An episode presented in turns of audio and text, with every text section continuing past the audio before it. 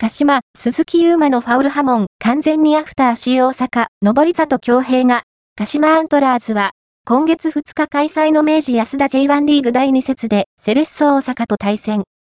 フォワードレオセアラのゴールにより、先制を許した後、フォワード鈴木優馬のディフェンダー上里京平に対するファウルをめぐり、議論が白熱している。ファンサポーターの注目を集めているのは、61分のシーンだ。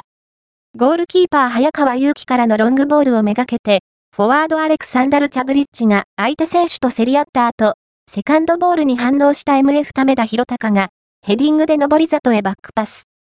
上り里が、左足でボールを蹴り出した直後、鈴木が、身体全体で、上り里に体当たりをしたのだ。上り里がピッチに倒れると、主審は、ホイッスルを吹いて、鈴木にイエローカードを提示。鈴木は、やや、判定に不満げな表情を見せたが、C 大阪のフリーキックで試合が再開された。このファウルもあり、X、旧ツイッターでは鈴木優馬がトレンド入り。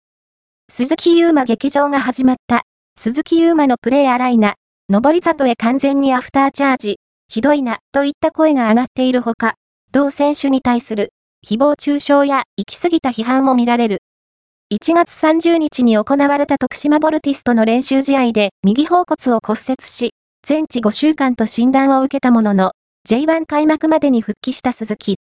C 大阪戦でも途中出場ではあるが、様々なシーンで対戦相手に脅威を与えている。